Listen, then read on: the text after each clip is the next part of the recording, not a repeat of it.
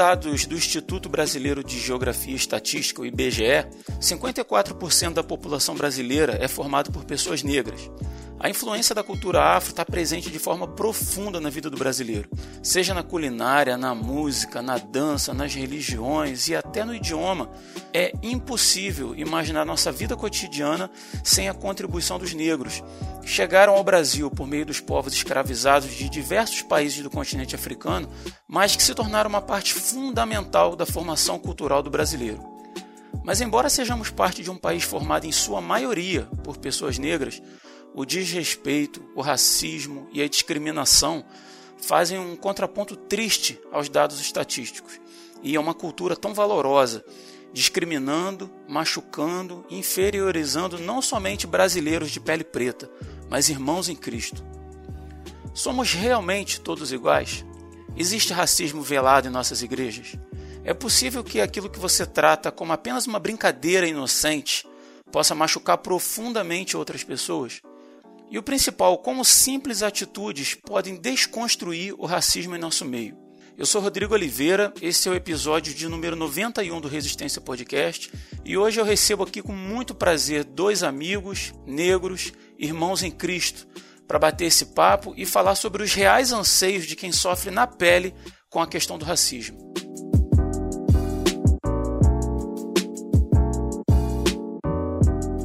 Para começar, como manda boa educação, né, as damas primeiro, eu recebo aqui hoje nossa primeira convidada, podcaster lá do Super Pocket Show, doutoranda em microbiologia, Débora Menezes. Débora, seja bem-vinda, fica à vontade entre nós, queremos ouvir tua voz. Olá, gente, como é que vocês estão? É um prazer estar aqui pela primeira vez aqui no Resistência e falando de um assunto super importante, né, que eu acho que é necessário essa discussão, né? Então é um prazer estar aqui com vocês. Show de bola, prazer é todo nosso. Você custou a chegar aqui, né, Débora? É, um pouquinho.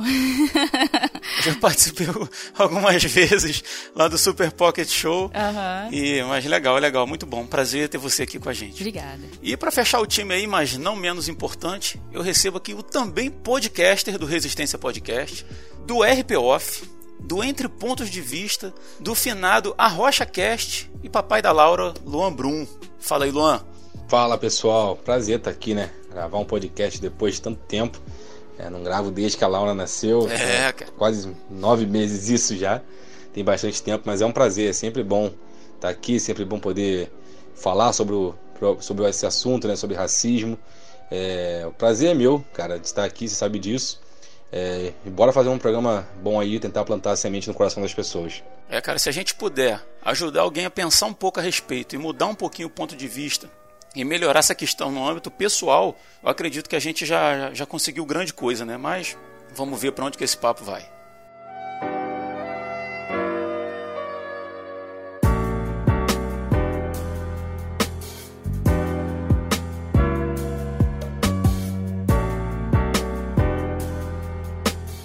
Galera, para começar, eu queria dizer que o fato de eu ter convidado dois irmãos negros para falar sobre a questão do racismo não foi assim mera coincidência, né?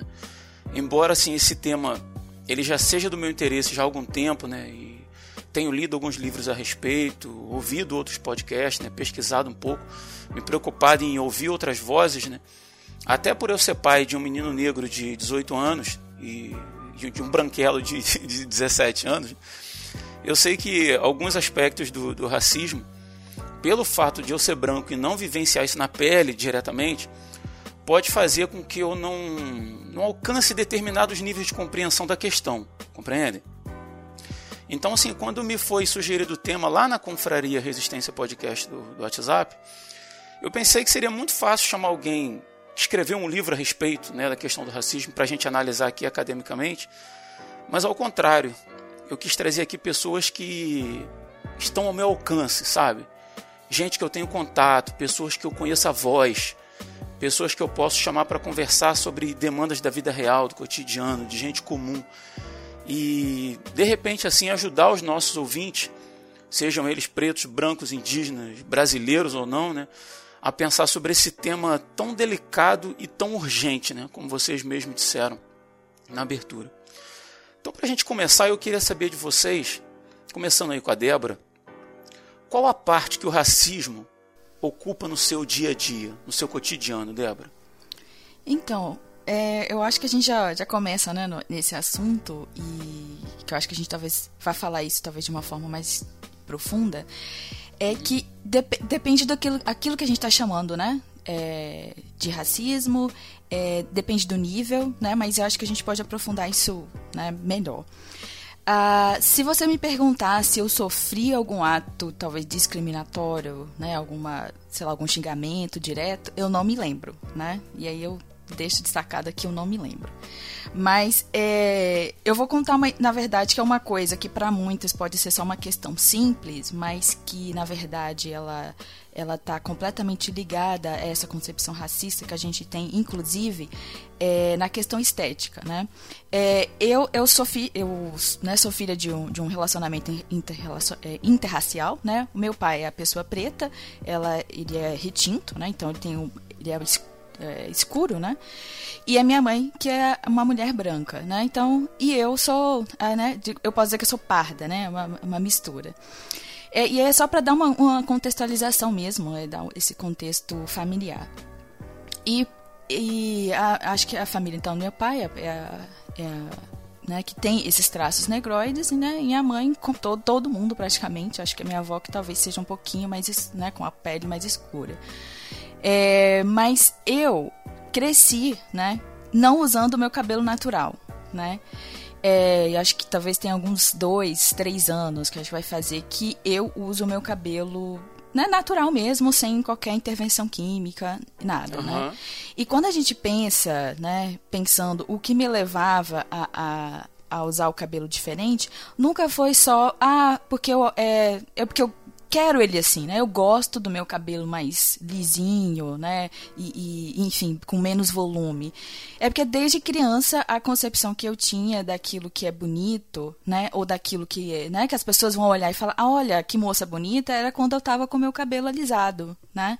E era o que eu via também ao meu redor. Então, desde criança, né? Com meus 9, 10 anos, eu comecei a usar o meu cabelo assim. E quando eu não podia, né? Manter o meu cabelo, digamos, mais, menos volumoso e, e mais liso, era, é, era um período que você ficava que como é, como é que eu vou cuidar do meu cabelo? O meu cabelo tá feio, né?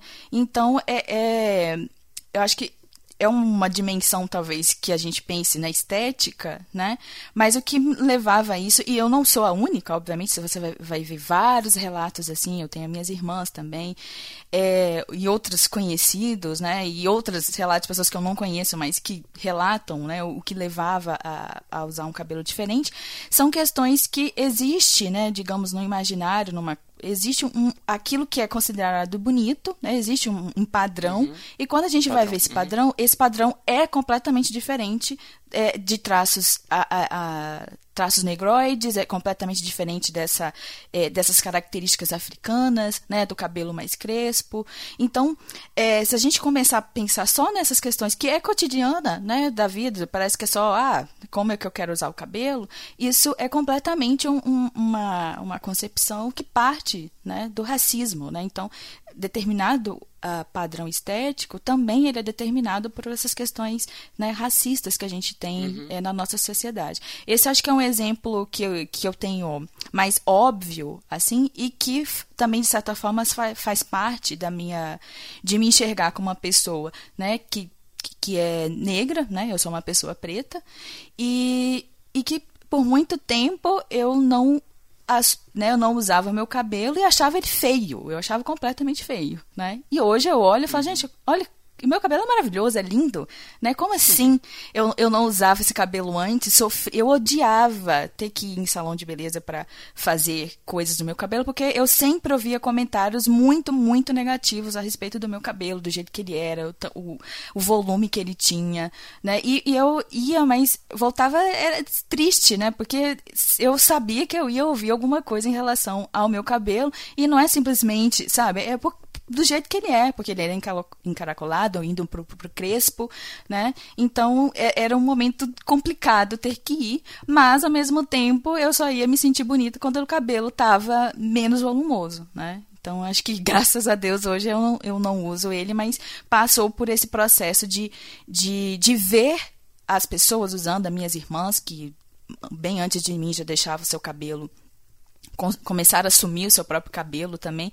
E eu acho que a gente, recentemente, a gente pode dizer, né, se a gente pegar nesse, nessa linha histórica, muito recentemente de você ver as pessoas usando seus, o seu próprio cabelo, né, desde o mais crespo ao menos crespo, né, as cacheadas, utilizando seu cabelo, encontrando produtos, né, específicos para esse tipo de cabelo, porque o cabelo crespo é um cabelo mais seco, se você comparar com liso. Então tem essas, esses pormenores, é muito recente que você tem até nessa parte da indústria né, dos cosméticos e de cuidado da pele, maquiagem, muito específica para pele mais escuras ou menos escuras, né? Nessa intermediária de, dessa quantidade de melanina, até um tempo atrás era complicado você encontrar produto específico para essa pele, né? Para a gente ver, já começar a, a, pensar o quanto que o racismo ele está presente em muita coisa, que às vezes talvez a gente ache que seja ordinário ou natural, ou a gente nem pensa sobre, né? É, o que é estranho se você pensar que o Brasil tem sua população majoritária formada por pessoas negras. Né? Exatamente. É, deixa eu só te fazer uma pergunta antes, e é uma, é uma, uma dúvida sincera. É, uhum. Eu sou branco, criado numa família de brancos, né? E uhum. na minha infância é, era comum você se referir às pessoas de pele preta como negros, certo? Uhum. E usar a palavra preta para se referir a uma pessoa negra eu fui ensinado assim, era, era pejorativo, não era legal. Uhum. Essa é uma uhum. dúvida sincera, porque eu vejo pessoas de, de, pele preta se referindo assim, ah, porque eu sou preto. Outros falando eu sou negro. É, há alguma, alguma coisa pejorativa nessa expressão ou não? Hoje ela, as duas são, são bem aceitas?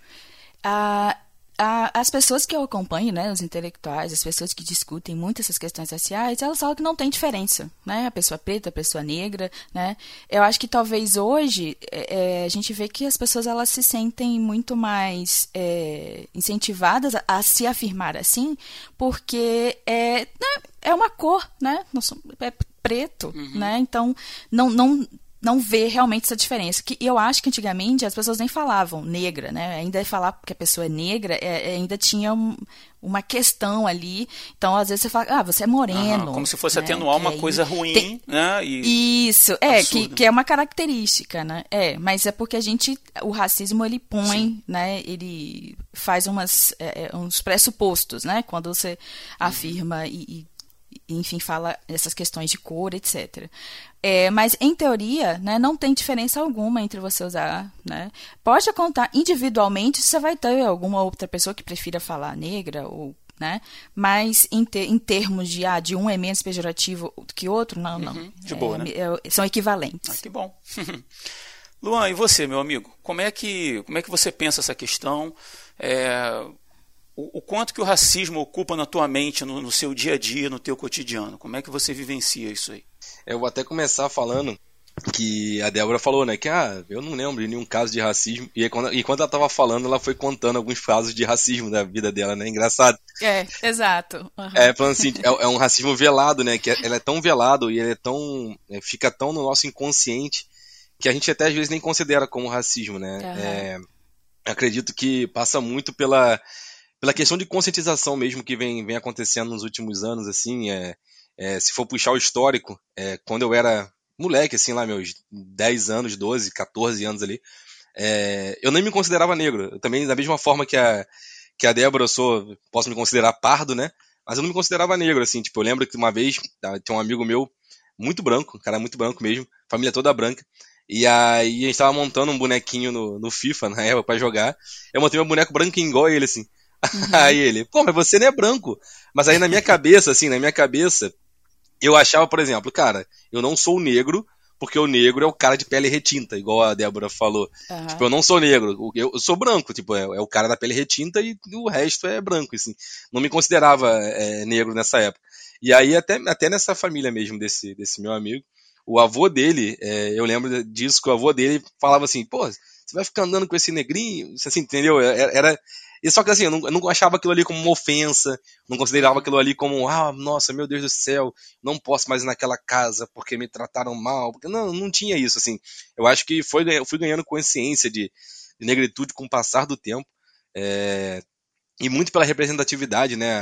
A Débora falou que que sobre o cabelo dela, né? O cabelo dela ser feio, né? E caraca, uhum. meu cabelo era feio, aí eu tenho que cortar, aí a minha pele, aí mais isso, mais aquilo outro.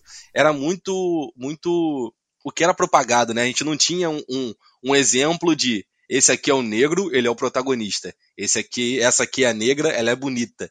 Você tinha muito as modelos brancas, atrizes protagonistas de novelas brancas, é, desenhos, filmes, brinquedos, tudo branco. Então, assim, você não, não, não, se identificava naquilo ali, né? E hoje em dia é muito mais, mais simples, assim, você se identificar, apesar de, assim, é muito mais simples, mas apesar de toda a complexidade que envolve isso, você consegue ter um pouco mais de visibilidade, né? É, um outro ponto, quando eu fui, eu fui fazer intercâmbio nos Estados Unidos, e aí isso aí pra, até para entender um pouco da percepção de negritude, assim, não só como é, como é complexo, né? Porque não é uma coisa só nacional, assim. Quando você vai para fora do país, a, a, a, mentalidade de negritude já é diferente daqui. Assim, eu lembro que eu fui conversar com um cara e ele tinha pele retinta, assim, cara, um negrão mesmo. Eu tava conversando com ele e tal, e aí nos Estados Unidos, né, tem o, o termo com N que é proibido ser falado pelos brancos, que é o niga. E aí eu falei pro cara assim, eu falei assim, cara, eu sou um niga também. Aí ele olhou pra minha cara e falou assim: não, você não é um niga. Tipo assim, eu não fazia parte do movimento dele, assim, né? Ele falou assim: não, você não é. Uhum. Aí eu falei: como não, cara? Olha a minha pele, eu sou, eu sou negro. Ele: não, você não é negro. Tipo assim, na cabeça dele eu não era negro. Então, assim, na minha cabeça eu era, na cabeça dele eu não era.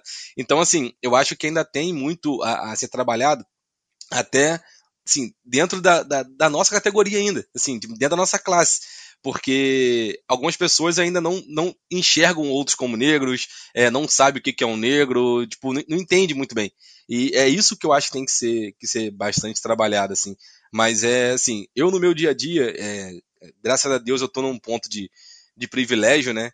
Então, apesar da cor da pele, não, não, não tem um impacto assim na minha vida de ah, eu sou escanteado em alguma coisa, ah, eu não tenho uma, uma sei lá, uma oportunidade no meu trabalho ou em algum outro lugar por causa da minha, do meu tom de pele.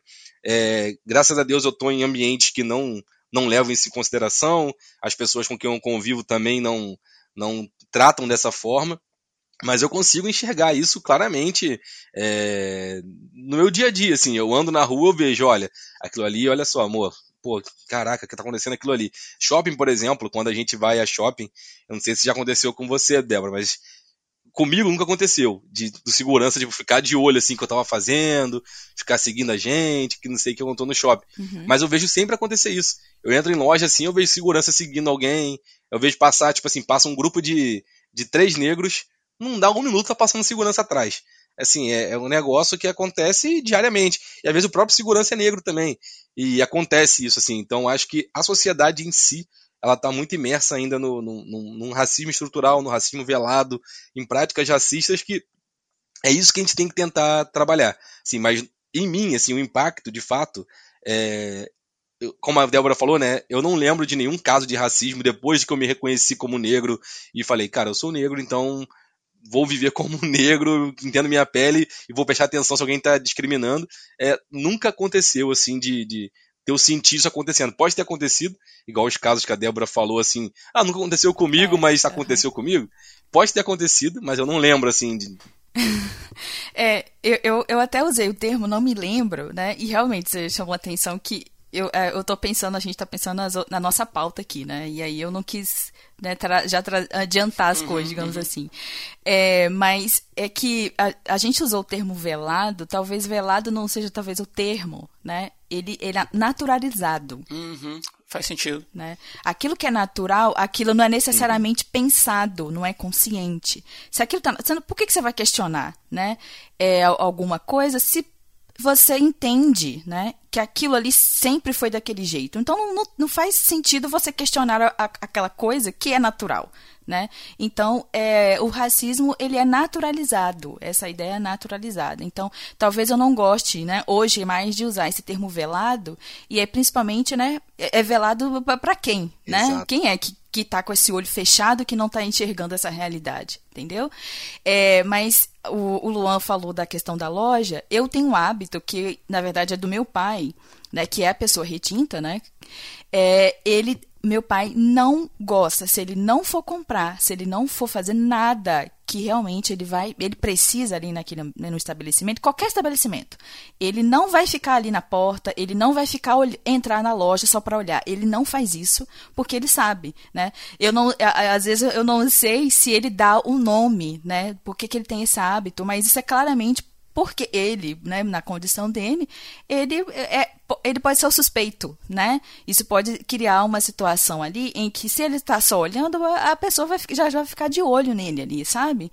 E, e eu também tenho esse eu falo hábito, né? Mas hoje, quando a gente pensa, a gente vai tomando consciência né, de, de, dessa realidade racista, né, que a gente vive num país racista, é, esse hábito dele não é simplesmente porque ele não gosta de ficar ali à toa, sabe? É porque ele tem essa preocupação de que em algum momento a pessoa pode ter, né, gerar algum tipo de desconfiança, porque ele é a pessoa negra daquele ambiente, né? Ele tem que ficar se policiando para não se expor uma situação, né? Isso. Que triste isso. Exatamente. E meu pai faz, ele, ele, ele pensa, né, é, isso, né, essa da, da loja é um exemplo, né? Mas ele tem outros hábitos que ele que ele mantém para evitar esse tipo de qualquer coisa que possa soar suspeito, uhum. né?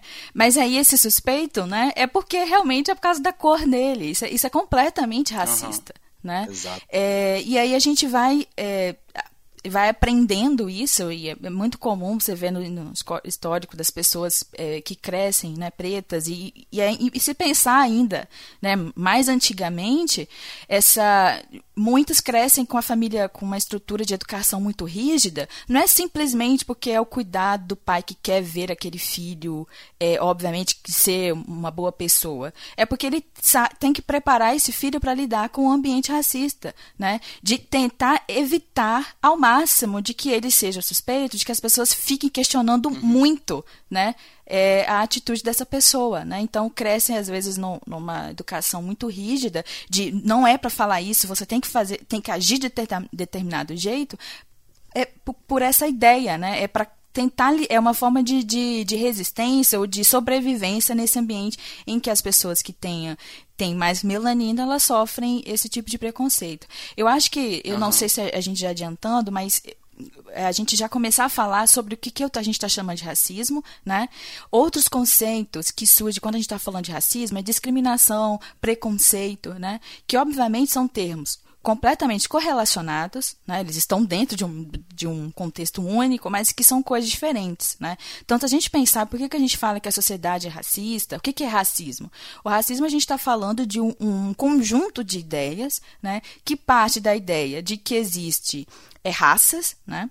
E que determinadas raças elas estão associadas a um tipo de comportamento moral, é, tem alguns tipos de princípios, valores. Então, aquilo que a gente vê do corpo de uma pessoa, né? Então a gente usa um termo na genética de fenótipo, aquilo que a gente, as características visíveis, né, de uma pessoa é, elas estão associadas né, a algum tipo de. É, é, que se espera que a pessoa tenha algum tipo de caráter, que, se, que, a, que essa pessoa tenha algum tipo ou não de inteligência. Né? Então você atribui esses caracteres, né? É, ou de valores né, éticos e, e, morais, porque a pessoa ela tem determinada cor. E as pessoas brancas sempre foram vistas como o modelo, o padrão, né? As pessoas que se é, são mais tecnológicas, estão mais associadas à inteligência, enquanto as pessoas mais bem sucedidas, mais bem sucedidas, né? enquanto as pessoas, uhum. né, com uma cor a mais, né, então as pessoas negras sempre foram vistas como nem se é que eram como humanos, né, que aí também tem outra questão que muitos contextos, inclusive aqui a gente está no, no podcast que somos pessoas cristãs, né, dentro, né, do cristianismo, pessoas que se diziam cristãs, é, fundamentando essa ideia de que eram animais né? Ou que não tinham alma, ou que eram semi-humanos, né? Basta você ver como os negros chegaram no nosso país. Né? Exatamente. Né? Então, ao longo do tempo, essas eh, vai tendo um aprimoramento, né? Digamos, entre aspas, aqui da, da uhum. ideia. E as pessoas negras, então, eram pessoas que preguiçosas, eram pessoas que realmente elas só serviam para serviços braçais, eram pessoas menos inteligentes, sem caráter. E hoje em dia, né, a gente é, existem algumas frases, algumas ideias, né?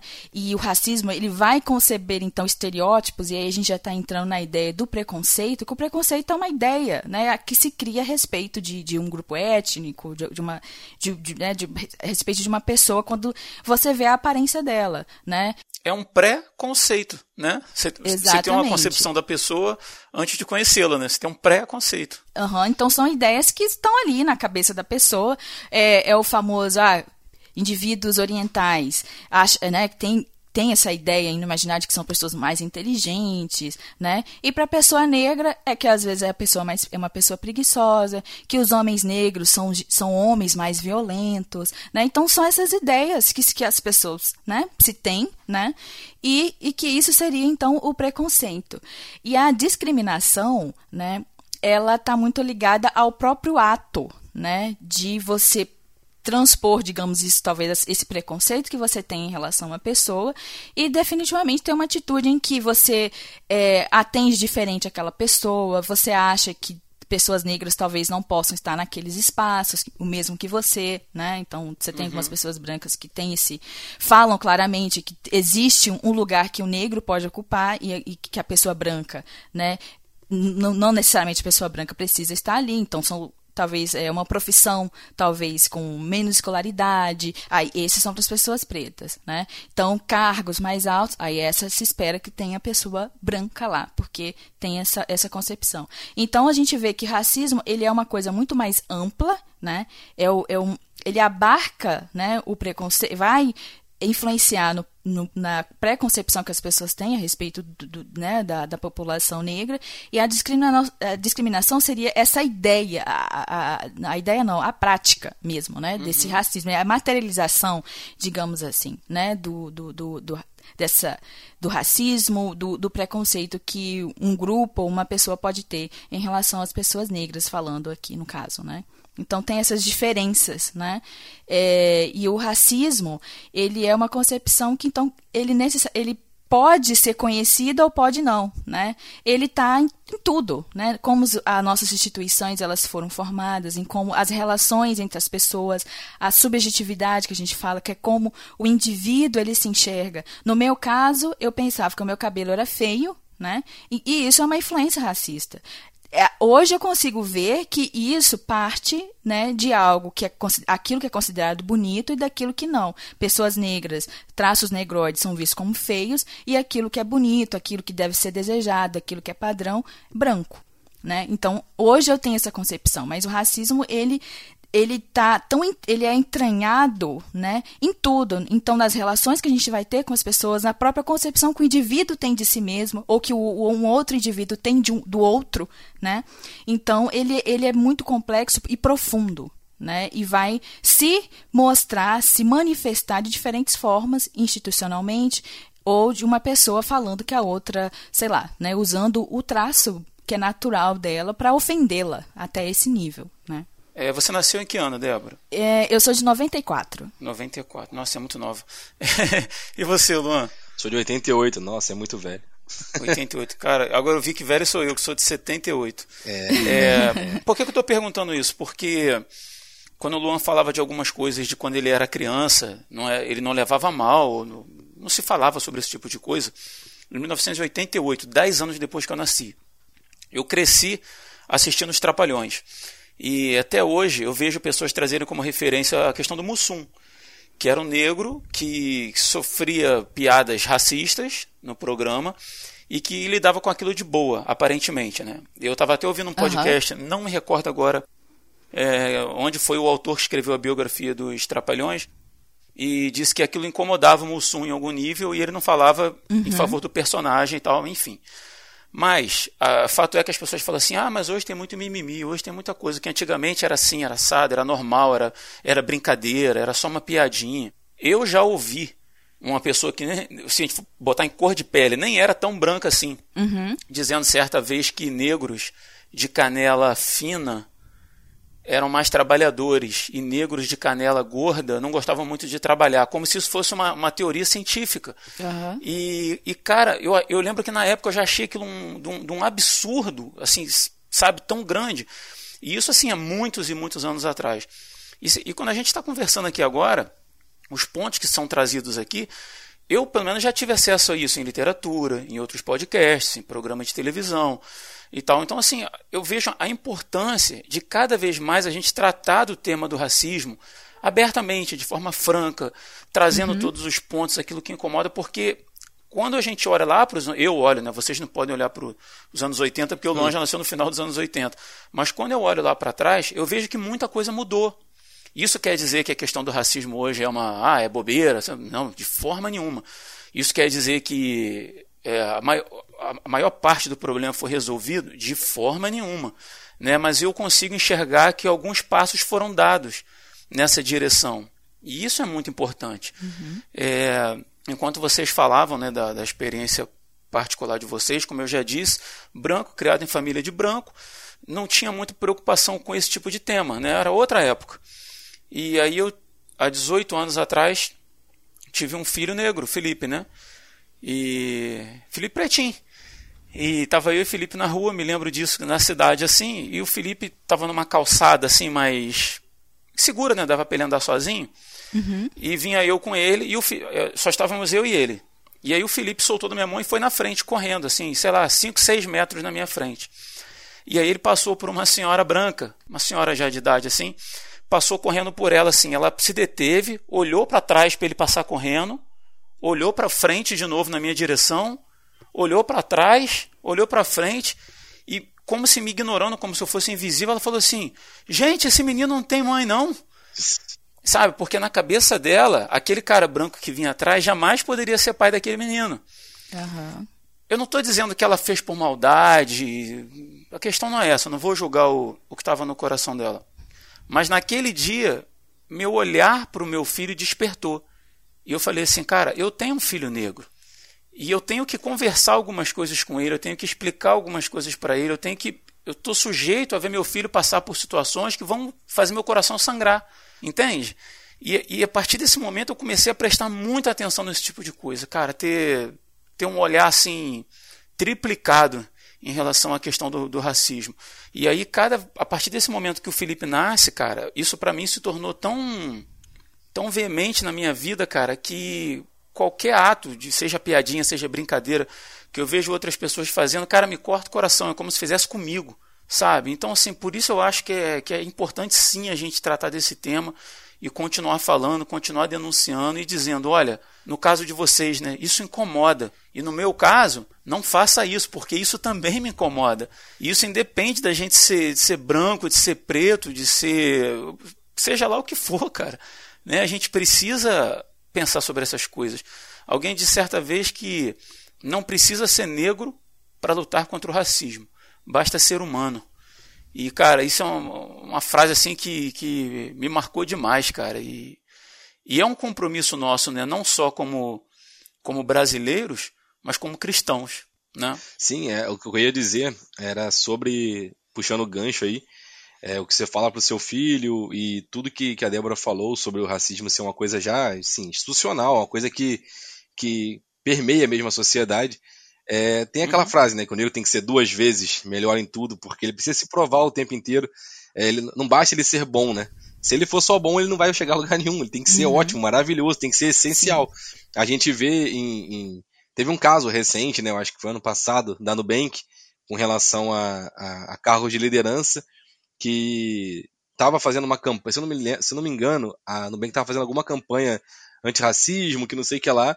E aí falaram, é, mas os carros de liderança não tem, aí não tem muito negro aí no, no board, né? Na parte alta da empresa não tem negro. Aí a, a cofundadora do, do Nubank até lançou uma frase que foi bem infeliz, falando que eram cargos de. precisavam, né? Que tinham requisitos altos e não dava para nivelar muito por baixo. Então, assim, você já vê que leva é que leva já esse pensamento, né? De o negro, ele tá, é como se fosse nivelar por baixo. Uhum. Se o negro, ele é, ele é menos capaz do que um branco para estar tá ali. Porque o branco que tem, assim, cara, a gente, se a gente for parar para analisar friamente, de fato o negro ele tem muito menos acesso a muita coisa. Assim, é, é, a maior parte da população é negra, a gente vive num país que permeia a miséria e, cara, não tem acesso a muita coisa. Quem tem acesso à educação é privilegiado, que a gente tem uma educação muito fraca, a educação pública. Você pega aí, sei lá, 10% da educação pública é boa, o resto é bem fraco. Então, na cabeça da, da de, de, assim, da cabeça racista né, da sociedade, o negro ele tá ali, naqueles 90% de educação ruim, e ele vai ser formado como um negro de educação ruim. Então ele não, não vai sair daquela educação pública um, um, um chefe, um líder. Não pode chegar nesse ponto, né? E assim, eu, eu vejo vários casos, assim, não é, pensando na, na, educação pública, né? Desviando um pouco do assunto, eu vejo vários casos de pessoas que saem de escolas públicas e são, assim, excelentes. São médicos, são militares de alta patente, que, que vencem na vida, assim, né? Então, assim, não, há, não dá muito pra gente usar esse preconceito, né? Que a, que a Débora bem definiu, o preconceito de que se o cara estudou em escola pública, se o cara é negro, se o cara é pobre, ele é menos capaz. Uhum. Isso é o que a gente vê, assim, a torta direita no Brasil, não só no Brasil, né, mas assim, na sociedade que a gente está tratando aqui é o Brasil, e a gente vê isso acontecendo, isso assim, esse preconceito aí vai que gera discriminação, né? Tipo, é uma, é uma é um, é um fluxo, né, que vai gerando essa discriminação e vai fazendo com que a gente perca oportunidade, vai fazendo com que a gente tenha que se provar a cada dia, vai fazendo com que o pai da Débora e outros pais da Débora precisam estar tá se vigiando, sabendo que assim, cara, eu não posso fazer isso. Eu não posso pegar essa camisa e ir até a porta da loja para mostrar para Débora, por exemplo, que se ele faz isso, ele tá roubando, na hora. Assim, já vai aparecer um segurança na hora para achar que ele tá roubando. Ele não pode simplesmente, posso experimentar aqui o tênis, levantar e dar um passo pro lado, o cara já vai ficar nervoso com aquilo ali. Então, assim, é, é, é, é horrível a gente ter que policiar nossas atitudes e se fosse uma coisa assim, não, a gente tem que policiar nossas atitudes, porque a sociedade inteira é assim. Se o branco fizer isso, se o pardo, se o negro fizer isso, a sociedade enxerga dessa forma, não é. Tipo, é enxerga, enxerga como, como já fosse um suspeito, né? O negro ele tá ali como um suspeito. Ele não é um, um, um mais um que tá dentro do shopping. É, é separado as pessoas que estão no shopping e os suspeitos que estão no shopping. Aí o cara, o branco, ele pode fazer o que for, que não vai acontecer nada, o negro está na loja, ele já é suspeito. Teve um caso, eu não lembro agora se foi, cara, eu não lembro, não vou falar o nome da loja porque eu não lembro o nome da loja, mas teve um caso recente, também recente assim, coisa de um ano, que uma mulher negra entrou numa loja, ela sofreu discriminação e aí com a gerente da loja e tudo mais, a gerente da loja começou a discriminar ali, algum, né, né, né, uhum. e aí descobriu-se que a mulher que estava sofrendo a discriminação era tipo delegada da Polícia Federal, um negócio assim, e era, era um negócio que não era legal ter mexido com ela. A mulher voltou, já com procuração na mão, já voltou com polícia lá, a gerente sumiu, né? E a empresa também nem, nem se, se mobilizou para falar mais sobre isso, que não sei o que lá, passaram um pano quente. Mas, assim, você vê que, que, cara, a pessoa já é vista como uma suspeita.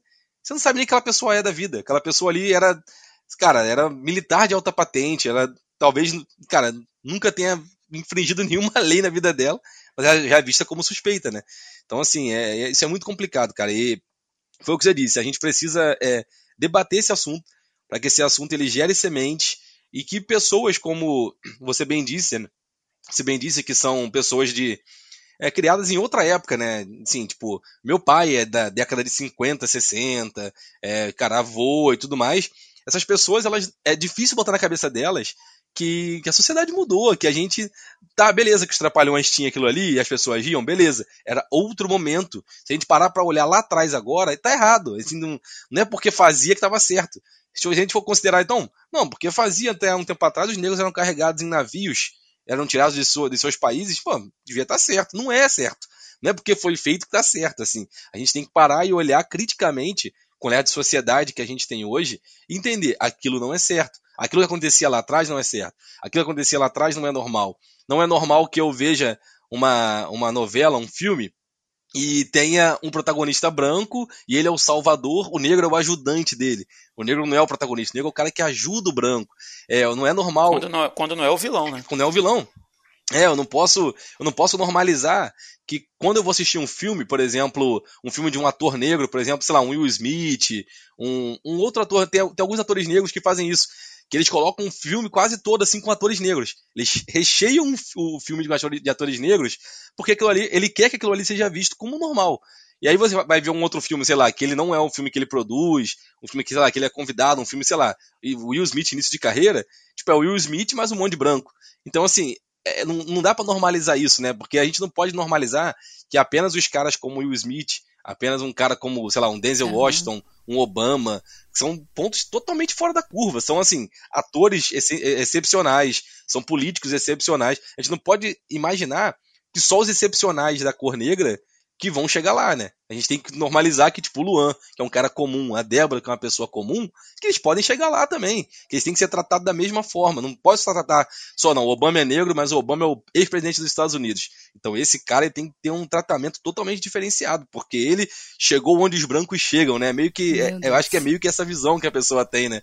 E é isso aí que a gente tem que, que, que assim, desmistificar, tem que acabar. Porque esse tipo de coisa, assim, cara, é um negócio que de, de, depois que eu passei a me enxergar com o negro, assim, isso, isso me incomoda muito e, assim, eu, eu brigo, eu vejo alguém falando sobre isso assim, eu fico assim, cara, não é possível, a gente tá em 2022, cara. O cara tá parado, tá congelado em 93 ainda, não é possível, cara. Não é possível que esse tipo de coisa aconteça, né? Então é por isso que a gente tem que ficar batendo sempre nesse, nesse assunto, tem que plantar semente, tem que regar essa semente, tem que fazer a árvore crescer e dar fruto. Porque se deixar assim, ah, não é, acontece o racismo, deixar para lá, a gente vai. É mais fácil a gente voltar do jeito que a sociedade está hoje. É mais fácil a gente voltar a 80 e pouco do que avançar para 2030, né? Uhum.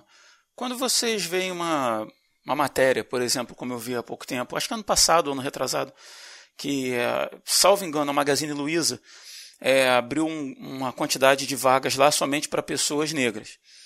É, vocês acham que esse tipo de ação ela, ela, ela contribui para a igualdade no sentido de, de se igualar é, pessoas brancas e negras em determinados cargos, ou esse tipo de atitude se divide mais? Como é que vocês, como é que vocês enxergam esse tipo de, de postura? Eu acho até interessante, né? É, você usou o termo agora, né? Dividir, né? Que a, acho que algumas pessoas elas, elas criticam, criticam, né?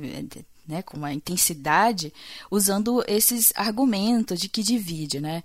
Eu acho que a gente uhum. precisa voltar. O racismo, ele é uma concepção que está muito tempo na humanidade, né? Ele vai se manifestar de formas diferentes, às vezes ele vai ser pensado, é, racionalizado, né? Se a gente for pensar é, em termos de, de, de, dar um nome mesmo para a ideia, né? Você tem a idade moderna, onde esse conceito, e você tem pessoas pensando e tal, mas é uma coisa que está sempre presente, né? Essa divisão de raças, essas concepções é, é, são coisas antigas. E por que, que eu estou falando disso? Porque é, ele vai se manifestar dependendo da sociedade, de formas distintas, né? É, é tudo é racismo, mas ele pode ter, digamos que a forma como ele vai se dar, dependendo da, do lugar, ele vai ser diferente, né? Um, um, exemplo que a gente sempre faz muito, ah, a gente, né, e que algumas pessoas, né, aqui no Brasil pensam, né, é, que aqui alguns acham até que a gente não é um país racista, né? Tem gente que já acha que que, que, racismo aqui não existe, aí fica mais com, é, é, mais complexo ainda, né? É difícil de discutir, né? É difícil discutir quando a pessoa ela não consegue ver que isso está acontecendo, né? Uhum. Mas é, é, aqui no Brasil a gente tem um fenômeno de que, de que talvez para uma parcela grande ah, o racismo existe, mas na hora de se falar que ele é racista é mais complicado, né? Então é, mas quem são essas pessoas, né? Mas a, a diferença que a gente tem, né, de alguns lugares, aqui eu quero destacar do Brasil, e aí às vezes algumas pessoas trazem os Estados Unidos, o contexto de lá, que também recebeu, né, teve essa diáspora, retirada de pessoas da árvore que foram para também levadas, né, contra sua vontade também para os Estados Unidos, é, e a forma como essas, esse racismo ele foi se dar, né, nesses lugares, por exemplo, são diferentes. E aqui no Brasil existe uma ideia que vocês vão ver muitos os intelectuais, as pessoas que estudam e que discutem essas questões, vão falar que aqui, né, teve uma ideia que vingou e que deu muito certo, é a ideia da democracia racial, né? E isso foi fundamental para pensar que Aqui, né, por a gente, a gente recebeu, né, isso foi uma, um estudo que eu vi que a gente de todas essas pessoas que saíram, que foram tiradas da África, que foram levadas para diversos lugares do mundo, 40% dessa população africana veio parar aqui no Brasil.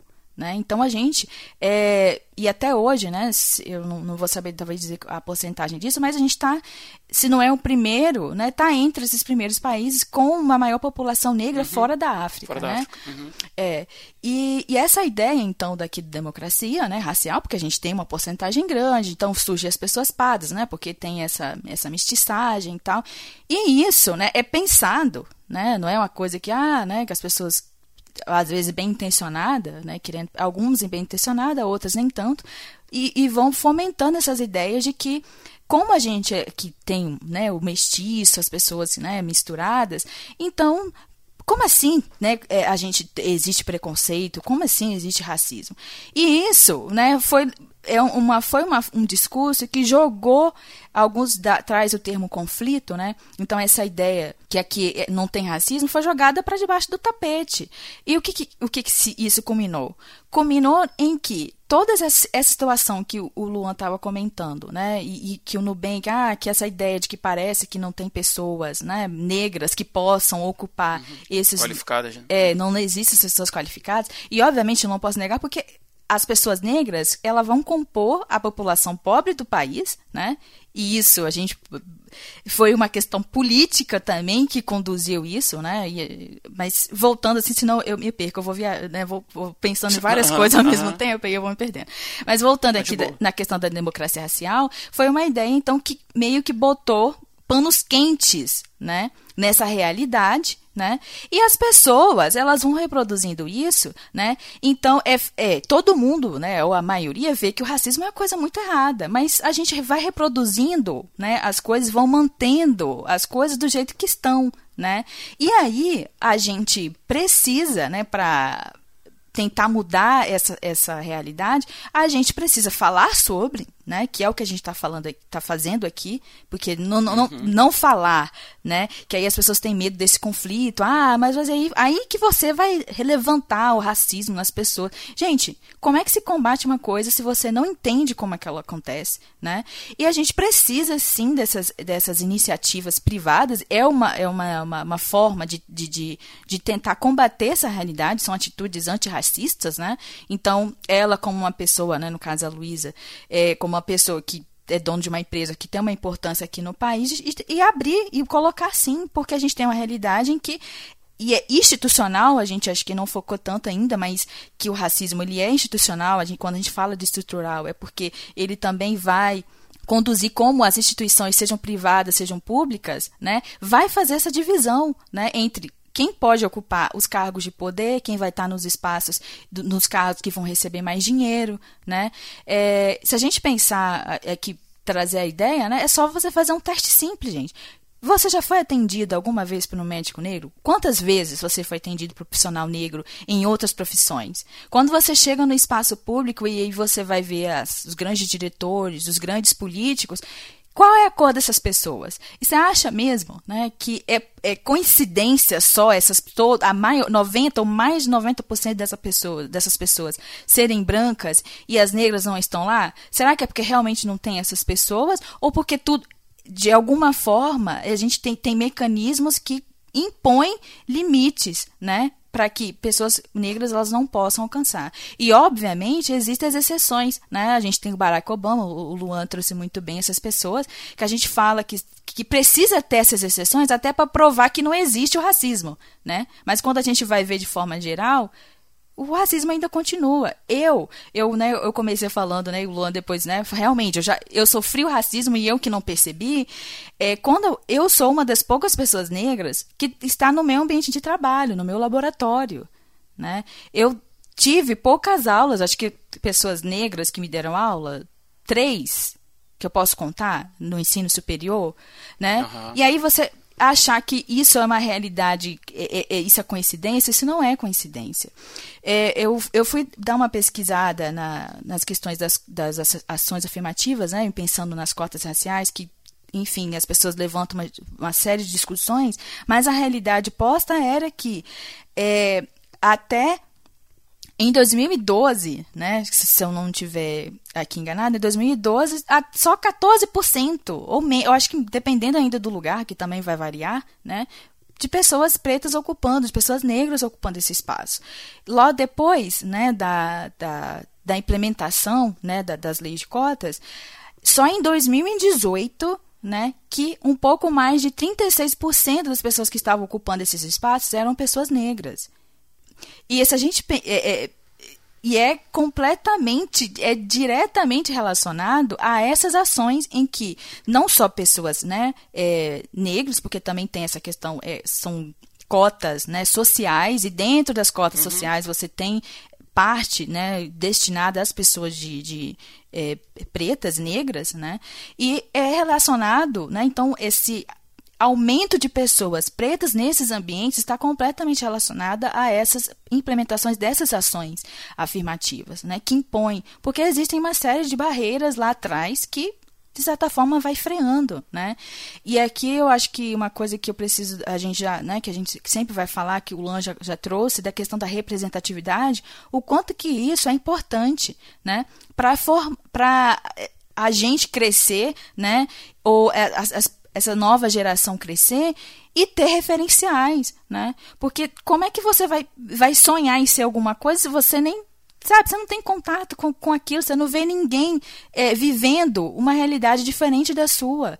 Vai ficar na fantasia, vai ficar só no sonho, na fantasia, né? Não tem uma realidade para seguir, né? Eu falo que nem tem, Luan. Porque se você não tem essa referência, como é que você vai sonhar com uma coisa que você não sabe é. que, que, é possível? É abstrato, né? abstrato. Isso. Então, o, o, racismo, ele faz isso, né? De impedir que a... Que a que, que, que, de ver que é possível. Então, de alguém que, que cresce num ambiente periférico com, com pouco acesso eu também eu não, nunca eu sou uma das da, da, uma das primeiras a concluir ter mestrado a entrar no, no ensino fe, na, na, né, na, universidade federal pública né eu fui a primeira a entrar da minha família né e eu sou de 94 né. Então assim é, e, e, e eu entrei eu fui cotista né é, e, e, eu posso afirmar que são coisas que são essenciais e importantes, né? Porque a gente precisa fazer aquela questão que as pessoas falam da equidade, né? Para depois a gente conseguir igualar. Porque se só deixar o sistema e esperar que as coisas aconteçam, não vai, porque o sistema ele é racista. Né? A forma como ele opera, ele é racista, então vai haver essa desigualdade, vai continuar assim. Né? Então, se a gente não ter essa mudar essas políticas, né, e pensar de forma diferente, as coisas elas vão continuar do jeito que estão, porque há uma manutenção, né, dessa, de, desse racismo, né, no nosso cotidiano. Eu, eu fico até, né, tô falando até demais assim, mas... Nada, fica à vontade. É porque realmente é muito, quando a gente começa a pensar, e a gente como cristão, né, e vê que um sistema desse, uma ideia dessa, ela surgiu com pessoas cristãs, né? Ela surgiu com pessoas protestantes e a forma como a escravidão se deu aqui no Brasil, ela teve é, fundamento cristão para isso, né? E, e, é difícil ver que hoje essas pessoas, né, algumas umas pessoas que fazem essa crítica de que as coisas são mimimi, você fazer essa discussão e pensar na realidade de uma pessoa, né, que, que sofre e às vezes ela não tem, nem tem a dimensão, a gente não tem consciência, né? Tem que ter esse despertar mesmo, né? Existe uma, uma expressão de uma intelectual negra, é, o título do, do, do livro dela é Tornar-se Negro, porque esse tornar-se negro é você ter essa consciência. Você precisa tomar consciência de que você é uma pessoa negra, né? E que existe essa realidade, né? E a, e a gente precisa pensar ela. Né? E é difícil ver cristãos reproduzindo esses pensamentos, dizer que essas coisas não existem, ou em uma, em uma resposta a, a uma é, é uma morte que claramente, né, de pessoas negras morrendo e as pessoas, né, as pessoas num protesto falar que vidas negras importam e, e os, alguns cristãos falar que todas importam, sem entender o contexto e não conseguir imaginar que o pecado, né, quando a gente pensa lá na queda, é, para a gente é muito fácil, cristão, entender que o pecado ele permeia tudo, tudo que a gente faz. Do, do ser, no, onde o ser humano está, aquilo que ele faz, vai nunca vai ser perfeito porque a gente não é perfeito. Né? Então eu não entendo por que, que é difícil entender que o, o, racismo ele vai permear tudo, desde uma ideia na cabeça de uma pessoa, a forma como as instituições, a forma que a, a economia ela gira, né? de, da, da desigualdade que a gente vê por que, que, é difícil imaginar que o pecado está nisso, né? E que às vezes está em coisas pequenas, né? A gente consegue enxergar que o pecado tá, às vezes está em coisas muito pequenas e atitudes que a gente toma, então eu não vejo porque é difícil pensar que o racismo ele tem essas dimensões e que às vezes pode ser não visível para a gente, que aí precisa desse despertar, né? É, e a gente como cristão a gente tem um digamos que a gente tem uma, uma responsabilidade ainda muito maior do que a sociedade como um todo, né? De estar, tá, digamos, na, na dianteira, né? Dessas, de tentar mudar essa, essas ideias que são que, que, coisas, né? O racismo ele é uma ideia pecaminosa, né? Completamente pecaminosa, que já foge que a gente, todos nós somos iguais, né? Em teoria, quando a gente vai para a Bíblia, tô, realmente todos somos iguais, mas quando a gente está olhando para a nossa realidade, não é, né? E tentar pensar, né, o, o, o, a sociedade como ah, né, a pessoa, às vezes as pessoas, né, não vou dizer que a pessoa ela realmente está é, intencionada, mas ela está reproduzindo inconscientemente o racismo quando ela fala que todos somos iguais, todas a vida, todas as vidas importa. Mas se a gente for pensar num contexto mais amplo, são ideias que dificultam a gente enxergar a realidade, né? Não permite que a gente consiga entender que na nossa sociedade, né, não é normal você não ser atendido por um médico negro, né? E que isso, o que está levando a isso, né? Então essas ideias elas tornam meio nebuloso, né? Esse, você enxergar essa realidade e tentar pensar o porquê e como que a gente tenta mudar né? É, eu acho, Débora, que assim, do que você estava falando, o cristão ele já é, ele já é visto como alguém que tem que fazer diferente, né? Tipo, a gente sabe que a gente tem que ser diferente do mundo e o mundo já espera, assim, olhar para você e falar assim, é, aquilo ali, ele é crente mesmo. Porque qualquer atitude que você der uma vacilada, fala assim, ih, é crente, hein? Ainda é crente. E eu acho que, assim, é, ainda é difícil de fato entender por que, que, que cristãos têm esse tipo de, de mentalidade mesmo sabendo né, que somos todos iguais e tudo mais. Mas eu acho, assim, o que eu acho que acontece, né? As igrejas, elas têm o um pensamento mais conservador, né? E, infelizmente, é, pautas como racismo e, cara, qualquer outra pauta de minoria, ela não entra na, na, nas discussões do conservadorismo, né? Ela entra mais na discussão do liberalismo. E aí, quando você vai para uma, você vai para uma igreja que tem a visão conservadora e uma pauta que deveria ser uma pauta geral. Não deveria ser uma pauta do conservador, do liberal, do ateu. Do, não, é, não devia ser isso, né? O, o, o, Rodrigo falou. É uma pauta humana. Assim, não devia ter. Não devia ter discussão de quem está falando sobre isso. Devia ter sacramentado. É errado e acabou. Ponto. Ela vai para o lado do liberalismo. E a gente é uma igreja que é conservadora e a gente fica nessa briga. Tipo, vai, vai, achar, ah, isso é mimimi, isso é bobeira, porque tá do lado do liberalismo. Se fosse uma pauta que tivesse do lado do conservadorismo, a gente ia defender com unhas e dentes isso, que como se fosse assim, um negócio maluco, não pode fazer racismo, não sei o que lá. Eu acho que é muito disso, assim, eu acho que é muito da mentalidade de. O aborto, é, por exemplo. Exatamente, eu ia falar sobre aborto. O aborto ele tá do lado do liberalismo também, né? de, de ah, eu quero que tenha aborto. Aí o cristão, que é conservador, fala, não, não tem que ter aborto por causa da vida. E aí gera uma, toda uma discussão e fica nesse, nesse duelo. Só que o racismo deveria estar, tá, tipo, não devia ter uma discussão, né? Se o racismo é certo uhum. ou errado.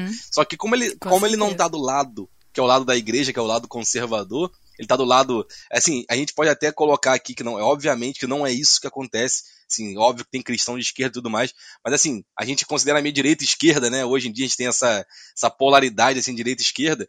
A gente pensa meio que liberalismo como um negócio da esquerda, um conservadorismo da direita. Então a gente tem essa, essa, essa discussão, né? Ah, não, isso é uma pauta da direita, isso é uma pauta da esquerda, é uma pauta liberal, é uma pauta do conservador. Sendo que o racismo não devia ser pauta de ninguém. Ser, na verdade, devia ser pauta de todo mundo, né? É, ser, é da sociedade Exato, inteira, não devia né? ter um dono essa pauta, devia ser uma pauta geral, uma pauta que a gente deveria uhum. sentar e discutir, resolver e falar, olha, isso acontece, isso não pode acontecer. A gente vê, por exemplo, é, como o brasileiro ele é tratado em relação a, a, a os outros povos sul-americanos, né? Assim, povos sul-americanos que eu digo mais os argentinos, os uruguaios, que, tem, que tendem, a ter, tendem a ser com a pele mais branca devido até à sua colonização, né? Foi uma colonização europeia não tão é, é, é, miscigenada assim, hoje a população tem bastante miscigenado lá, mas é, assim, a fala maior da sociedade, assim, o grosso da sociedade que, que ainda permeia é a sociedade branca. Então eles veem o brasileiro como, como um negro mesmo, assim, inteira. A sociedade inteira como um negro. E aí você vê, recentemente, para quem acompanha futebol, né, na Libertadores, o Brasil tem jogado é, fora do país, ou no país mesmo, mas com torcida de time argentino, de time uruguaio, os torcedores na arquibancada imitando macaco, assim, sem medo de ser feliz. Uhum. Sabendo que não vai ter punição, sabendo que não vai acontecer nada, imitando macaco, imitando som de macaco, jogando banana, a câmera filma o rosto da pessoa e não acontece nada. Assim, um, um clube é punido lá, paga 20 mil dólares. Cara, 20 mil dólares é o salário do moleque da base do time, assim, que não, não em nada aquele time, aquele time não perde ponto, aquele time não é banido, o cara não fica preso seis anos pra, pra olha só, se tu fizer isso aí, a câmera te pegar, tu vai ficar preso seis anos, quer ficar, não, não é nada, é uma multinha, o cara paga dois mil reais e sai da cadeia, assim, aí o consulado argentino vem, o consulado uruguai, então assim, a gente vê que é uma discussão que, apesar de ter tanta evolução, né, passos à frente que foram dados na década de 70, década de 80, 90, chegou aqui, a gente está discutindo esse assunto, uma coisa que não acontecia há 20 anos atrás, 15 anos atrás, mesmo toda essa, toda essa discussão, toda essa conscientização, toda essa representatividade que vem acontecendo, a gente ainda está numa sociedade que o racismo ele é banal, né? É uma coisa banal, assim. É o cara pratica o racismo e depois ele fala: Não, isso é mimimi, pô, fiz nada de racismo, não. Isso aí que eu fiz foi bobeira. Você entendeu errado, e, e, e aí acaba que a vítima fica descredenciada, né? E a gente continua tendo racismo, a gente continua sofrendo racismo na pele e não tem punição nenhuma. Então, assim, eu acho que muito disso acontece, né? Trazendo para dentro da igreja, assim, pra gente até carregar a pauta aqui, que é muito mais pensar também no lado cristão, acontece muito da, da mentalidade das igrejas como um todo. A gente tem uma mentalidade conservadora. Então, tudo que não toca no conservadorismo a gente tende a achar que é bobeira, que é mimimi, que é uma coisa que, que tá fugindo da igreja, que não é bem assim. Então, assim, hoje a sociedade, é, a, a população, né, que está numa igreja é, evangélica, está numa igreja católica, que segue uma religião é, mais é, cristã, ela, ela deve ser, assim, eu, eu tendo a acreditar que ela é vem crescendo bastante, assim, a, a população negra que está nesses nessas igrejas assim. E mesmo assim, a gente não tem isso sendo tratado dentro da igreja da forma que deveria. Talvez porque as lideranças da igreja não são negras, não sei. Talvez porque esse é um assunto, igual eu falando, que não bate no conservadorismo, bate no liberalismo, igreja conservadora, não sei. Eu não sei o que que faz. Essa é a pergunta que a Débora tinha falado, eu não entendo como é que isso acontece na igreja. Eu não entendo o que que pode ocasionar, assim, também, porque eu fico assim, cara, é tão, é tão claro para mim isso, é tão fácil entender que está acontecendo, que, que eu fico eu fico sem resposta, assim, por que, que ninguém toca esse assunto? Por que, que isso não é uma pauta, tipo, cara, batida com força mesmo, igual, igual são outras pautas de outras minorias que a gente fala assim, cara, beleza, tá acontecendo um movimento, ah, é o junho da, da representatividade é, LGBTQIA+, é o não sei o que lá, o mês de não sei o que lá. E assim, o racismo, ele é batido o ano todo. Eu não falo sobre, sobre isso o ano todo. Só que é tão, é tão assim, é, volátil, né? Um negócio que é, beleza, tô falando sobre racismo. O que, que, que, andou sobre racismo? Nada. Assim, tipo, não tem punição mais, mais forte, a gente não tem racistas sendo presos, a gente não tem diminuição desses casos em, em estádio, em rodinha de conversa, por exemplo, que, que a gente leva isso naturalmente, né? As piadinhas vão acontecendo. Então, assim, é um, é um assunto que, apesar de todo o avanço, tudo que acontece, a gente continua travado nele, parece que não anda, né? O, o Luan, eu acho assim que a é, a gente se pergunta por quê, porque realmente às vezes você fica. Eu tô tentando entender, né? Mas é igual a gente, eu, eu, a gente tá comentando, né? E eu trouxe a questão da, dessa concepção do racismo, que ele não necessariamente precisa ser. A gente tá consciente para que ele tá para ele tá acontecendo, né? É, e eu acho. E a gente, como igreja, a gente está inserido dentro de uma sociedade, né, gente? Então.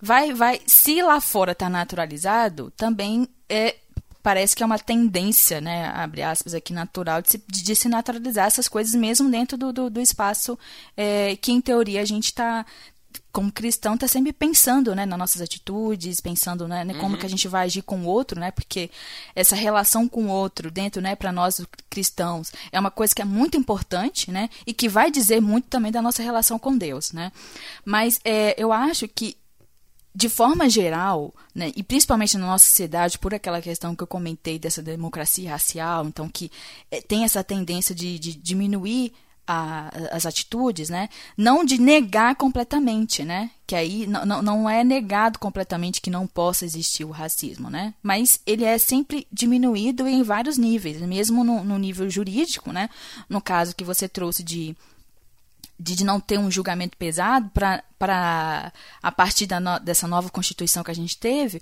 o racismo né e, e a, na eu não entendo né do juridiquês né mas no juridiquês você tem um, digamos um ato realmente racista e você tem a injúria racial né que aí são coisas diferentes. Mas e que isso antes era uma contravenção né? E agora que, depois dessa nova Constituição, que é, você tem essa criminalização, né? Dada, dada esse caráter mais punitivo.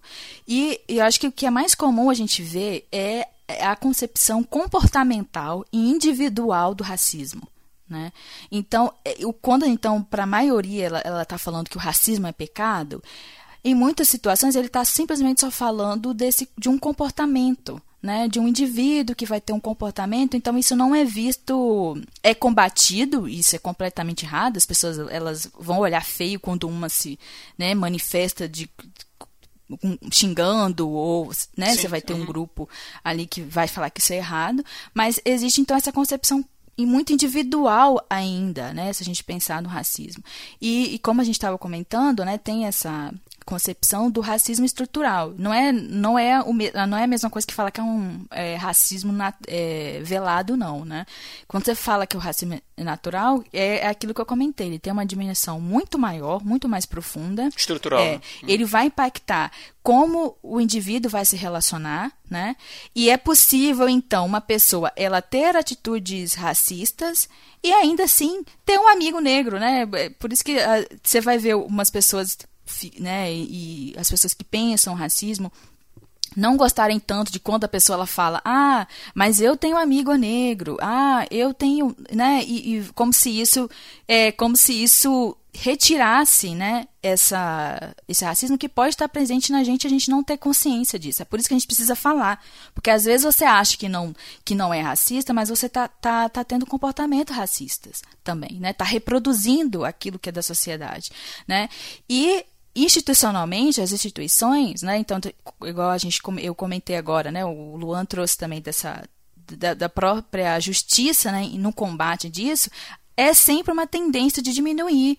Então é muito complicado. Às vezes você tem a lei, né? Mas quando a pessoa ela vai acionar ah, o juiz, ah, mas eu acho que a pessoa não teve a intenção. E isso né, é, um, é uma característica da, da, da nossa sociedade aqui, né, no, pensando no Brasil. Tem, então, existe essa tendência de, às vezes, diminuir. Ah, mas a pessoa não teve né, a, a intenção e tal. Mas é uma forma do, do racismo continuar sendo perpetuado, porque sempre vai ter aquele grupo que vai levar isso ao extremo. Né? Então, você tem as pessoas. Gente, hoje né, sei lá, semana passada, retrasada, né, lá nos Estados Unidos, as pessoas eh, que morreram, né, por, por causa da codela, e a pessoa falar, não, porque os supremacistas brancos, esses movimentos, aqui no Brasil está crescendo, tá, tá em alta, né? Essas as pessoas elas estão até se sentindo com essa liberdade de manifestar esse tipo de, de do racismo, né? Então essas pequenas coisinhas, se a gente não combater, ela é uma forma do racismo se, se ter essa manutenção. Uma outra coisa, né, que a gente já comentou da questão da representatividade, nas escolas a gente não fala sobre, o, o sobre essas questões, né? E a, até a forma, né, como é abordado, é quando a gente pensa na população negra, para a gente vai pensar, obviamente, no período da escravidão, que foi realmente uma manifestação é, muito clara, óbvia e, e, e completamente né, é absurdo a gente pensar uhum. o quanto que a escravidão, né, mais da metade do tempo de que a gente tem de país, né, é, é, é com pessoas sendo escravizadas, né, é, aqui, né, então sei lá, mais 300 e poucos anos aí de quase 400 anos de, de Sim, a manutenção sim. disso, né? E quando a gente vai estudar, as coisas elas ficam é, é, é, ficam só nisso. Né? O Luan até falou de ah, que é, obviamente a gente está vendo uma crescente porque tem um nível de tensão que não tem como mais ser, ser segurado, né? A, a discussão e, e, as pessoas se manifestando em relação, combat, tentando falar claramente em, em relação a isso, né? O que se teve muito ao longo do tempo é silenciamento, é as pessoas, a gente não, não é contado, por exemplo, que tiveram resistências, né? é, contra a, essa situação que se tinha da, da, da, lei escravocrata, etc., não é, isso não é falado. Né? A, a, história das pessoas que vieram para cá, né? É, essa unificação, por exemplo, ah, a gente fala da, do povo africano, né? não é povo africano, foram povos, pessoas completamente diferentes, povo que nunca tinha se visto, foram jogados num navio e vieram para cá, não falavam a mesma língua, né? Então, se a gente pensar o quanto que, na perversidade disso, né, da pessoa ter que é, ter sua, sua língua, o seu nome retirado, né? Essa desumanização né, em, em, todos os níveis, a gente pensar nisso, né, mas e, e, e, trazer esses ícones que são apagados. Quantas, quantas a escritora, né, a gente tem uma, uma das, talvez é considerada uma das primeiras escritoras a escrever um romance aqui no país, era uma mulher negra, sabe? E quanto que a gente não sabe dessas histórias, de quantas pessoas negras que fizeram grandes coisas e isso não é, não é falado. Também são formas, né, é mais uma, uma forma de mostrar o quanto que o racismo ele vai se manifestando. Quantas pessoas negras a gente lê? Né? Referenciais teológicos que, que a gente tem que são pessoas negras. Né? Será que é porque realmente não tem ninguém que, que, né, que está pensando essas questões? Né? Então, acho que é, é sair um pouco dessa questão individual, que eu acho que na igreja fica muito nessa questão individual, o, e que não leva necessariamente a gente ter uma atitude antirracista.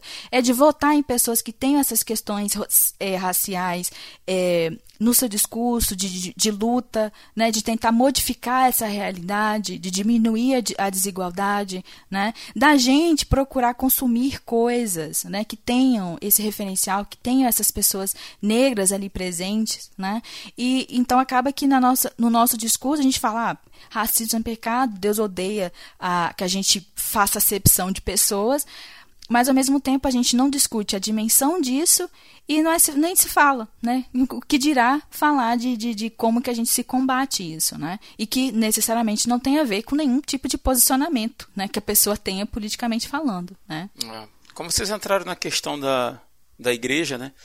E nós como cristãos, assim, quando a gente pensa no, na igreja como conglomerado dos santos, Assembleia dos Santos, vamos dizer assim, é, a gente pensa que a igreja deveria ser um lugar seguro, né, no que tange ao, ao racismo. É, na minha percepção pessoal, eu tenho 43 anos de idade, passei por algumas igrejas, mas na maioria delas é, igrejas presbiterianas, e eu vejo assim que na questão é, institucional, o negro dentro da igreja ele é empoderado de certa forma. Ele, eu, eu, na minha percepção, ele consegue uh, galgar níveis dentro da igreja uh, de forma que isso não cause estranheza, tá? A percepção de vocês pode ser diferente, mas é como eu vejo dessa forma. Por exemplo, nos cargos de, de liderança de, da parte dos oficiais da igreja, né, que é feito por meio de votação na Igreja Presbiteriana do Brasil, é, gente, é muito, muito comum terem negros como diáconos, como presbíteros, como pastores, como professores de classe, como líderes de grupos. Então, assim, né, nessa questão institucional, eu acho até que, que a igreja ocupa um papel bacana nesse sentido. Tá? Assim, pode não ser a realidade, de repente, de uma ou outra igreja, mas das que eu passei, de onde eu vejo assim, é muito comum. Não causa assim, estranheza alguma. Mas aí tem uma outra questão, que é dentro do ambiente de igreja ainda, é a questão pessoal. Né? E quando a gente estava, na verdade, esse programa ele foi sugestão de de algumas pessoas lá no, na, na Confraria Resistência Podcast. E o nosso irmão Eloy, ele mandou uma. escreveu para mim lá, na verdade, na época, né? E eu guardei isso aqui. Olha o que, que ele disse, presta bem atenção. Nossa pele é extensa, mas só tem milímetros de espessura na camada mais externa, que fundamenta as distinções. Abaixo desse milímetrozinho de pele, somos todos iguais, todos pecadores. E aí, cara, ele tocou num ponto assim fundamental para essa conversa que a gente vem tendo e que a Débora já tinha falado alguma coisa, tinha pincelado alguma coisa, que é a questão do pecado. Né? O problema é que o racismo ele é uma consequência do pecado que habita na humanidade. Né? Ele, é, ele é a consequência de uma causa chamada pecado. Né? E, e, e tendo essa consciência de que isso é pecado, faz parte, até ontem na igreja a gente estava discutindo sobre isso, de que o pecado ele não faz parte da natureza do homem, porque o homem não foi criado em pecado, né? mas ele é uma parte que está enraizada, agarrada na gente desde o nosso nascimento, a partir de Adão. Então, assim, se a gente tiver realmente essa consciência de que esses atos racistas sejam brincadeiras, sejam piadinhas, seja coisa séria, seja discriminação, seja qualquer coisa nesse sentido, se você nutre algum racismo explícito na sua vida, você que está ouvindo a gente, você está vivendo em pecado. Se você acha que você pode nutrir lá no seu coração, onde ninguém está vendo, um desprezo, uma discriminação, um preconceito, uma, uma como é que eu vou dizer, uma, é uma discriminação mesmo em relação a uma categoria de pessoas, seja o negro, seja a mulher, seja o estrangeiro, seja lá o que for. Se você faz isso no seu coração, você está vivendo na prática do pecado. Sabe aquela coisa de que a gente sempre fala na igreja, ah, a gente nasceu em pecado, mas a gente não pode viver na prática do pecado. O pecado tem que ser um deslize na vida do crente. E aí a gente trata como pecado o adultério, o roubo, o homicídio, mas a gente nutre lá no coração da gente preconceitos e guarda isso, e mesmo que a gente não, não, não explane isso, a gente acha que isso é absolutamente normal. E não é. Isso é pecado. Isso é prática do pecado. Uma vez um amigo meu disse para mim assim: Ah, a gente pode até não gostar de pessoas negras. A gente só não pode falar isso para os outros. Meu Deus. Falei, como assim a gente pode. Entende?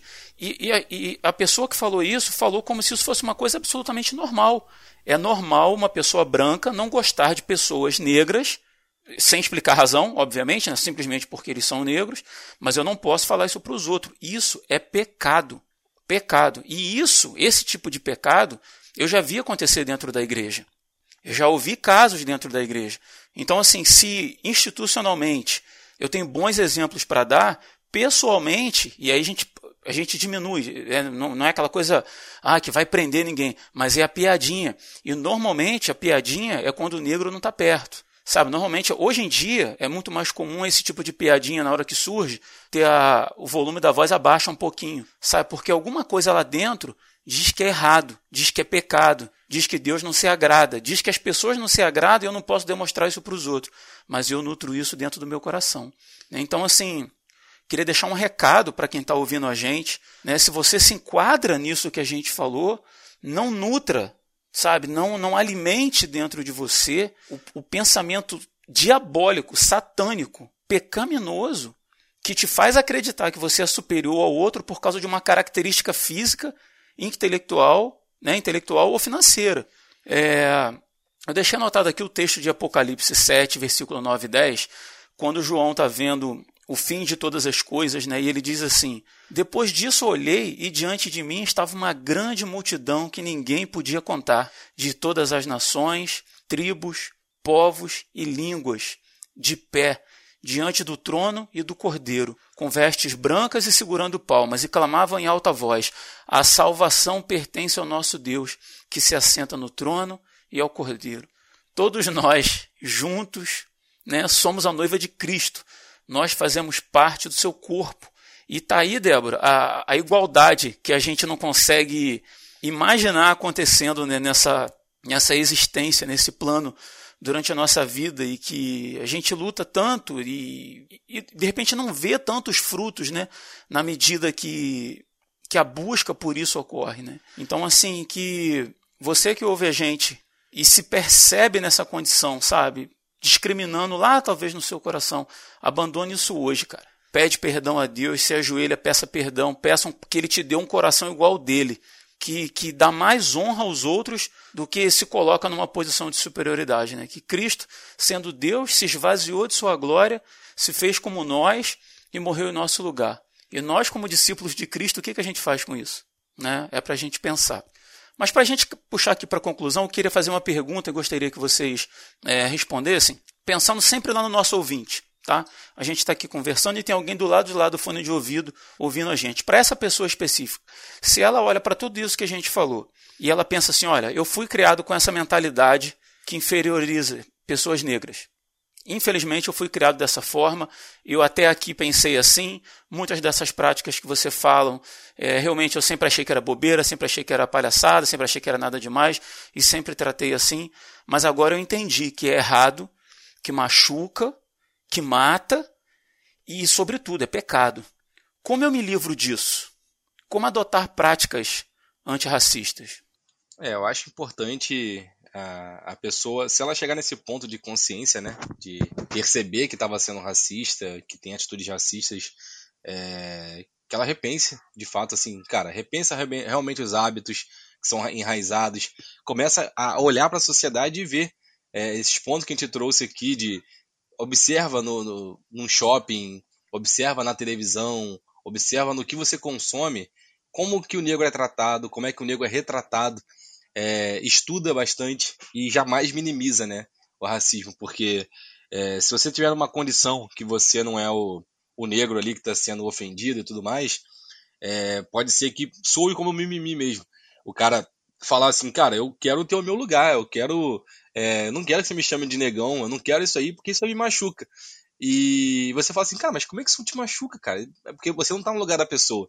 Então, no momento que você tá machucando alguém, que você tá ofendendo alguém, é hora de você começar a repensar de fato, né? Esse tipo de atitude. Então, cara, é repensar, repensar atitudes, observar a sociedade, não minimizar o racismo estudar bastante sobre isso. Tem bastante material, tem bastante livro, tem filmes, tem vídeo, documentário, tem tudo. E se quiser também, a gente troca uma ideia aí, pode chamar no WhatsApp aí, chama na, nas redes sociais aí, que a gente pode trocar uma ideia se for o caso também. Uhum. É, entender qual é a real demanda daquele que, que reclama alguma coisa, né? E agir de, de acordo com aquilo que, que esse grupo entende que é interessante para eles. Eu falei esse grupo porque pode não ser especificamente os negros, pode ser qualquer outro grupo de pessoas. Né? Então, assim, acho que não tratar como besteira aquilo que é importante para esses grupos, acho que é um, é um, é um bom começo, né? Pois é, tem que começar a entender o tamanho das coisas, né? Porque é, não pode achar que tudo é mimimi, que tudo é bobeira, que tudo, ah, mas no meu tempo. Cara, estamos em outros tempos, estamos em 2022. É, então, vamos, vamos atualizar também a cabeça, né? A gente atualiza tanta coisa. A gente fala, eu até fico brincando aqui, assim, não tem nada a ver com o assunto, mas eu fico brincando aqui em casa é, sobre a criação da Laura, né? Aí os avós ficam assim, não, porque eu te criei dessa forma, não, porque eu dei, eu dei feijão com dois dias de vida. Assim, tem uns negócios de maluco assim, né? Ah, ele vai matar a criança, eu não te matei, não sei o que lá. Aí eu falo assim, é, na sua época era assim, sabe, sabe que também não tinha na sua época? Não tinha WhatsApp. Então a gente não se fala mais pelo WhatsApp, não mandar uma foto nenhuma da Laura para você. Vamos viver igual tava na década de 80. Você vai ver a Laura só quando você vier aqui em casa. Aí não acha legal. Então, assim, algumas coisas do passado são maneiras. Assim, não era, na minha época era ok mas, mas algumas coisas têm que ser no futuro, né? Então, assim, vamos trazer tudo para o futuro.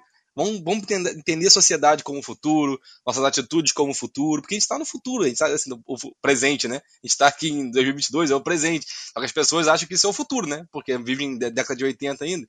Então, assim, vamos, vamos tentar atualizar nossa cabeça, nossas falas, nossas atitudes para ser mais condizente com o que a sociedade pede hoje em dia, né? Muito bom, cara. E você, Débora?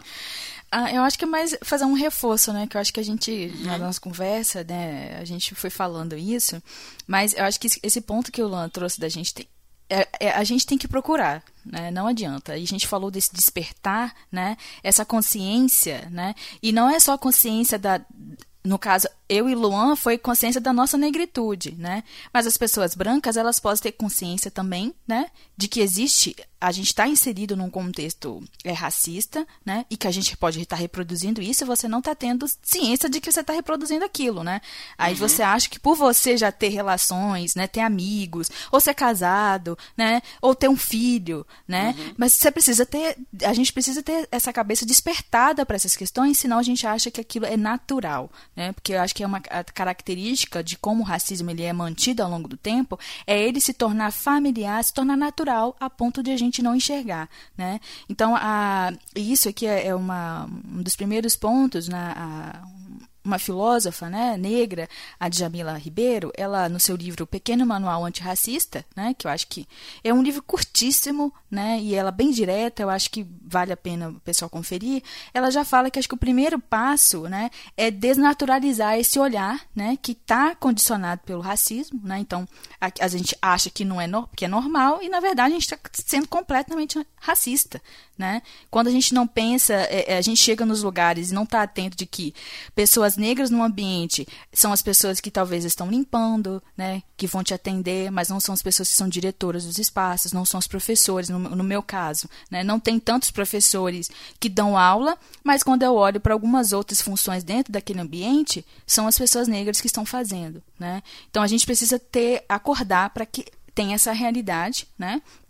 Para a gente começar a pensar e partir do ponto, né? E acho que a gente, como cristãos, obviamente, a gente tem que melhorar nossa relação com o próximo, né? Que foi o que a gente, né? E você trouxe isso de, de que a gente precisa se relacionar bem, que é pecado, então a gente precisa, né? Tá toda vez repensando o nosso comportamento, a nossa relação com as pessoas. E eu acho que no nosso dia a dia é buscar, né? É consumir, né? Buscar as histórias. É, é interessante que a gente às vezes sabe da mitologia nórdica, sabe da mitologia negra, né? Mas a, a história do povo que veio para cá a gente não conhece. A influência que a gente tem, as palavras que a gente tem no, na, na língua portuguesa, né?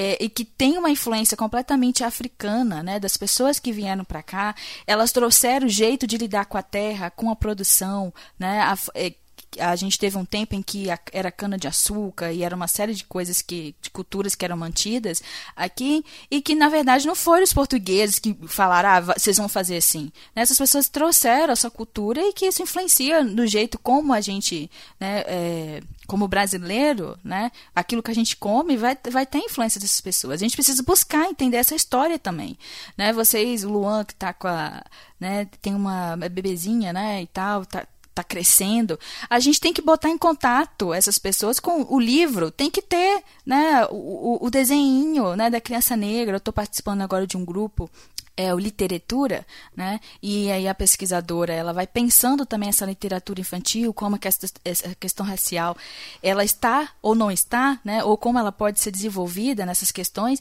E às vezes é, é, é, é só você pegar um livro, né? E que e, e você ter os personagens, está contando, mostrando uma realidade que até então, gente, isso não acontecia. Eu não tive esse contato de abrir os livros e nos exemplos estarem ali pessoas negras e não necessariamente só as figuras lá do, do né, das pessoas que foram escravizadas para ilustrar uma realidade, né? Então, passar a consumir, mostrar isso, né, para as crianças, porque desde crianças isso vai sendo assimilado, essa realidade racista, ela é assimilada, né? E as pessoas negras vão crescendo com essa autoestima, às vezes, muitas vezes baixa, por causa do, do, do racismo, né?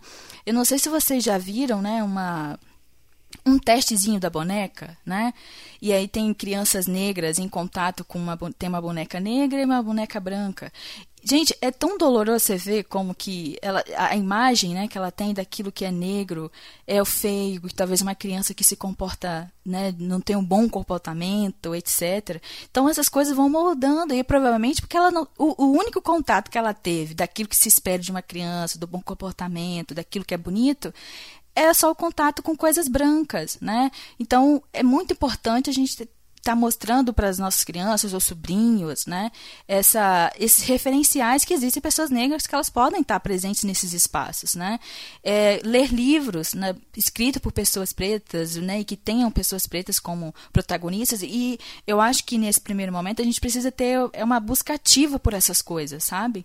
Para a gente ir quebrando um pouco dessa imagem daquilo que, ah, quando a gente imagina uma coisa ou, ou determinada pessoa numa determinada função que tenha talvez um prestígio, a gente vai pensar primeiro numa pessoa né, branca, né? Então a gente tem que ir quebrando isso e, e ser ativo nessa questão, né? Então é, é, é buscar praticar isso, né? E para a gente conseguir ampliar e talvez quem sabe diminuir essas ideias que estão aí, né? E que só quando a gente vai pensando que a gente vê a profundeza, né? Da, das vezes de um comentário, de uma piada, que a pessoa está falando, ah, mas é só uma piada, e não é. Ela tem um, um o histórico dela é de ferindo pessoas, segregando pessoas, né, discriminando pessoas. Então a gente tem que rever isso e não tratar, né, como o bem disse, a gente é, tem que tentar se colocar um pouco, né, no que, que a pessoa está sentindo, porque às vezes eu acho que nem isso, né, é dado para a pessoa às vezes que ela está relatando uma uma situação difícil, é, parece que é, você tem uma dificuldade das pessoas simplesmente sentir, vamos tentar, e se fosse eu, né, numa situação dessa, né? De... Empatia, é, né, Parece que é meio. É, é, sempre clichê falar isso, mas não é, gente. É, tem, minimamente, porque nem sempre a gente vai conseguir sentir o todo, né? Mas a gente precisa tentar colocar um pouco e tá buscando mesmo referenciais, pessoas pretas na tem vários livros, pessoas falando, não só necessariamente sobre racismo, né, mas falando sobre outras coisas, né, porque aí eu acho que a gente vai fomentando cada dia mais essa, diminuindo, né, essa desigualdade, né, que a gente vai vendo no, nos espaços, né, e no nosso dia a dia mesmo.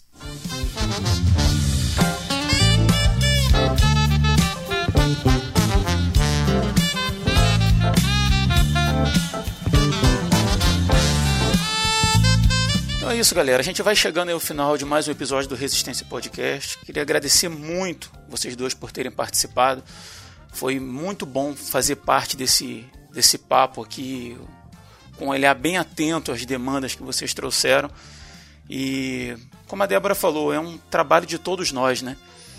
Existem alguns passos que a gente tem oportunidade de dar, algumas atitudes, e pode ser que a gente não vá mudar o macro da noite para o dia, né? Mas aqui no micro, no meu, no meu metro quadrado, vamos dizer assim, né? no que tiver no meu alcance, a gente tem que trabalhar todos, sejamos pretos, brancos, índios, seja lá o que a gente for, nós somos seres humanos, né? E principalmente para nós que somos cristãos. Principalmente para nós que somos discípulos de Cristo. E queria agradecer primeiro aí, Luan. Obrigado pela tua participação, tá, meu irmão? Obrigado mesmo, de coração. Não, prazer é todo meu. Eu que agradeço a oportunidade de, de voltar a gravar aí e tratar esse assunto. É um assunto que, que precisa ser tratado com, com bastante carinho mesmo. É, eu acho que eu, aqui eu já vou até fazer recomendação aqui de uma vez. É, Show. Eu vou, eu acho que, como eu tinha falado, né, que é legal as pessoas estudarem, darem uma pesquisada. Acho que vale é, ler o livro do, do Laurentino Gomes, né, de escravidão. Vai até um livro que, que o Rodrigo me indicou e é um livro que, que fala bastante, né, dessa de como o povo veio para cá e aí toca no que a, que a, que a Débora tinha falado sobre entender que não é o povo africano, né? É um povo de vários lugares da África, como que isso aconteceu, é, cara, como que essas pessoas perderam a identidade, que buscam até hoje essa identidade. Então, assim, o Laurentino ele trata bastante sobre, sobre a, a história da escravidão no Brasil. Ele tem alguns livros de história já, é, 1889, tem alguns outros livros. É uma leitura, assim, não é uma leitura difícil, é uma leitura fácil. Ele traz para simplicidade. Então, assim, acho que vale, vale começar lendo livros, entendendo como que a escravidão começou no Brasil, é, vale ler mais da Bíblia, entender, né? Como que somos todos iguais, que não necessariamente precisa ter discriminação de nada. Então, assim, é, busquem conhecimento, né? É, acho, acho bem importante buscar esse conhecimento. E, assim, espero que a gente tenha plantado uma sementinha ou algumas sementinhas e durante o episódio ainda tenha regado essa sementinha para que esse assunto venha, venha crescer no coração das pessoas para que que em breve a gente tenha que fazer um outro episódio para falar assim, nossa, como melhorou, né, esse tratamento assim, que é que eu acho que é o sonho de, de todo mundo. Valeu aí, cara. Valeu, obrigado você pela participação. É, o livro que você comentou, cara, o Escravidão, na verdade, é uma série né, de três livros. Isso, exato. O Laurentino Gomes está lançando o terceiro agora, eu estou lendo o segundo. E, cara, realmente muito bom você você dar cara né, para as pessoas, você dar nome, você dar identidade, né? Você tirar aquela coisa ao, ao, escravo, como se alguém tivesse nascido escravo, não tivesse brotado da terra escravo, né? E não, você realmente entender histórias e, e cultura e regiões da África onde essas pessoas moravam e foram retiradas e trazidas para o Brasil, acho que ajuda a gente a olhar para o panorama atual com um pouco mais de, de respeito, um pouco mais de empatia, né? Como a gente falou antes aí. Mas muito bom. É, as dicas aí estão todas anotadas aí na descrição do episódio, lá em resistenciapodcast.com. Você pode pegar os links lá e adquirir os livros aí. A gente não está ganhando nada com isso, mas é sempre bom recomendar. E Débora, obrigado, tá, querida, pela tua participação. Foi um prazer ter você com a gente hoje.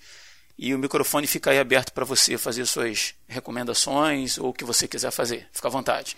É, também aproveitar, na verdade, para agradecer o convite, né? Ah, adoro gravar, então tá aqui. Fazer podcast é uma coisa que eu, eu amo muito e receber o convite. Já faz o mexão, Débora. é sempre é sempre legal, assim, né? E poder estar tá aqui discutindo e falando também de um assunto que é mais sério, né? Mas uh -huh. que é super relevante. Uh, ah, então eu vou falar também, né? Então aproveitar para fazer o jabazinho, né? Sim. né? Eu sou lá. Quem quiser ouvir mais da voz da Débora, aonde que as pessoas procuram aí? Né? É, então, eu, as pessoas podem então procurar lá pelo Super Pocket Show, né? Que é o podcast que eu tô junto com o meu marido, o Edu. E a gente, na verdade, fala de é, é, menos sério, né? Assim, então a gente tenta falar de coisas mais leves e tal, mas o pessoal pode procurar lá se estiver querendo ouvir alguma coisa mais. Não é só para descontrair, pode procurar a gente. Uh, E às vezes eu tô por, participando de um ou outro podcast aí de alguns amigos, falando de cultura pop principalmente, né? Falando de filmes, séries, e aí o pessoal pode procurar que vai, vai achar aí os episódios. Ah, as minhas dicas, então, em relação ao nosso assunto, né? Eu acho que eu já citei o Pequeno Manual Antirracista, é um livreto, ele é uhum. é muito pequenininho, né? Da Jamila Ribeiro, ele é bem direto, eu acho que ele dá um panorama, né? É, geral assim dessa questão aqui no, no país e dando essas dicas práticas né, do que, que a gente pode fazer. Legal. E o outro livro, né, eu inclusive estou com ele aqui nas minhas mãos, que eu acho que ele também tem, é uma leitura que é muito tranquila, né, eu acho que de, de ser feita, é o Racismo Estrutural, né, é do, do Silva Almeida, né, o Dr. Silva Almeida, e que aí ele dá uma uh, um panorama de todos esses conceitos que eu, que eu dei, dessas diferenças do, do que é preconceito e do racismo. Ele é um advogado, né, e tem várias outras formações, e ele vai dando essas diferenças, né, entre esses conceitos. É, ele vai falando, ele dá vai dando né, um resumo do, do, do, dessa concepção do racismo ao longo do tempo, o quanto que o racismo está presente nas instituições, em como a economia ela funciona, nas relações, né, e pensando principalmente nesse contexto né, é, brasileiro, nosso contexto. E eu acho que é uma leitura que é super relevante ser feita, né? Então, racismo estrutural, né? E ele vai, então, dando essa, toda essa ideia e, e, e essa, esse aquilo que eu falei, né, dessa complexidade, né, e a profundeza, digamos assim, do, do, do racismo, das suas raízes, né, então acho que vale muito a pena ler.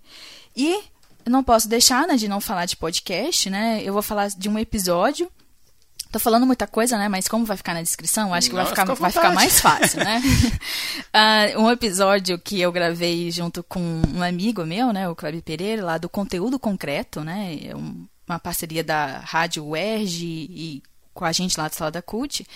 É, e aí é um episódio falando sobre transição capilar, né? E como que isso tem a ver com a questão da identidade da mulher negra, né?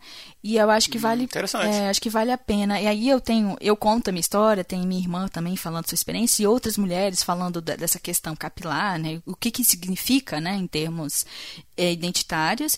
E eu acho que vale a pena conferir, né? Então é o conteúdo concreto número 35 falando sobre transição capilar, né? Transição capilar para quem não não entende, essa é você sair desse cabelo que a gente usa quimicamente e manter o natural, né? É um período, esse período entre né, deixar o cabelo crescer, né, seu cabelo natural crescer, e é dado esse nome transição capilar.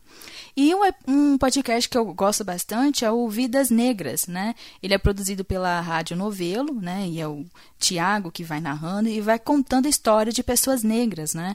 E eu acho que é importante porque muitas dessas pessoas a gente não conhece o histórico delas, né? E, e tiveram uma importância para a sociedade como um todo, para as pessoas negras, né? Para pensar a negritude como um todo, né?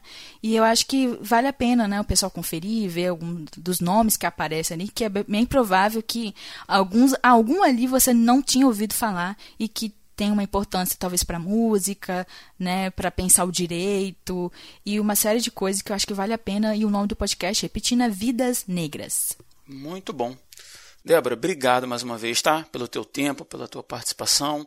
Foi um prazer ter você com a gente. Eu vou deixar algumas recomendações aqui. É, há um tempo atrás eu ouvi um podcast é, cujo tema era a religião cristã e o racismo. Ele é da revista Adventista. E pesquisando sobre o tema, né, um tempo atrás, assim, estava querendo ouvir um podcast sobre o tema, achei esse aqui. Eles estão recomendando dois autores que não vou me lembrar o nome agora, mas foram convidados para tratar sobre o tema. E eu achei muito legal, muito relevante. E a religião cristã e o racismo. E como o Luan recomendou a série do Laurentino Gomes, que eu também iria recomendar, eu vou trazer uma outra recomendação que eu achei assim um, um livro curioso. Se chama Escravos: A Vida e o Cotidiano de 28 Brasileiros Esquecidos pela História. É do Leandro Narlock, narrando casos de pessoas escravizadas que viveram situações assim bem específicas no período da, da escravidão e Embora o, Narlock às vezes seja bastante criticado por algumas questões, mas eu acho que, pelo menos para mim, esse livro me fez, como eu tinha dito antes, né, dar cara, dar nome para pessoas, né, e tirar aquela, aquele aspecto do, do, do escravo como um, como quase uma figura folclórica, né? E aqui ele lida com, com, com pessoas, com nomes, sobrenomes e, e, fatos né, históricos. Então, assim, eu achei muito interessante Escravos, a vida e o cotidiano de 28 brasileiros esquecidos pela história. Fica aí minha recomendação. Queria agradecer a você que ficou até o final com a gente, até o final desse podcast. Muito obrigado por emprestar seus ouvidos para a gente. E nos ajude, nos ajude. Como? Com dinheiro, com é, notebooks, microfones? Não, nos ajude compartilhando esse episódio.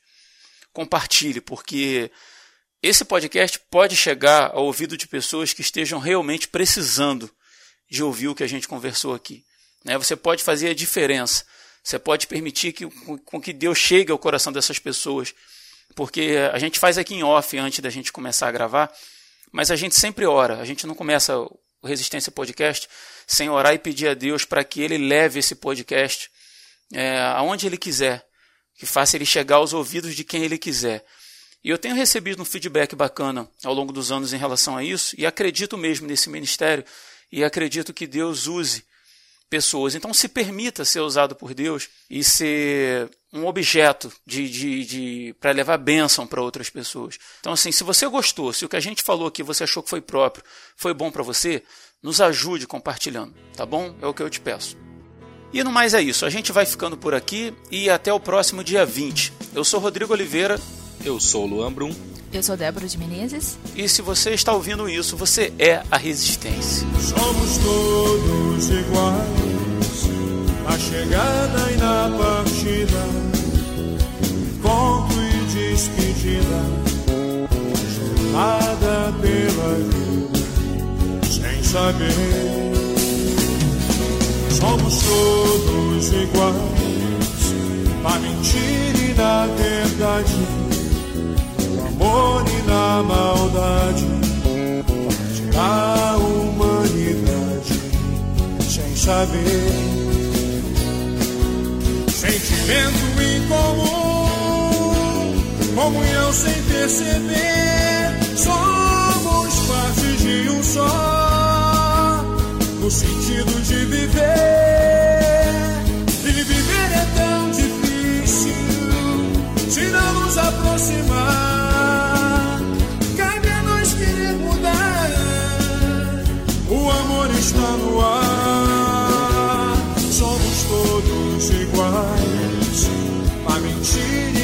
Verdade, no amor e na maldade, da humanidade, sem saber que a resposta está dentro de nós.